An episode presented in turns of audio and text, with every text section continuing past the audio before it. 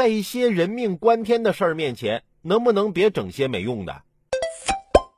十一月十八号，河南省平顶山市一民房着火，夫妻两人因为家中着火后怄气，谁也不出来接消防车。等消防车到村口时，发现一群孩子早已在此等着了。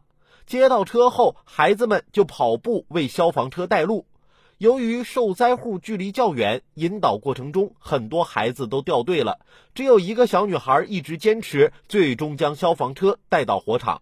二十分钟后，火被扑灭。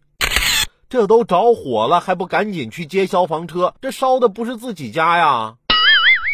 小孩子都知道什么叫轻重缓急，一些大人啊，可长点心吧，多跟孩子学着点。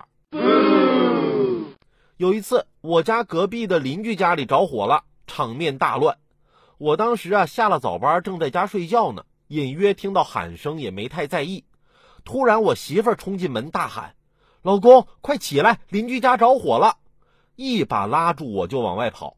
边跑，我媳妇儿还边跟我嚷嚷：“快，隔壁着火了，快去看看！不看火就灭了。”我到现在都忘不了当时邻居一家看着我们两口子的表情。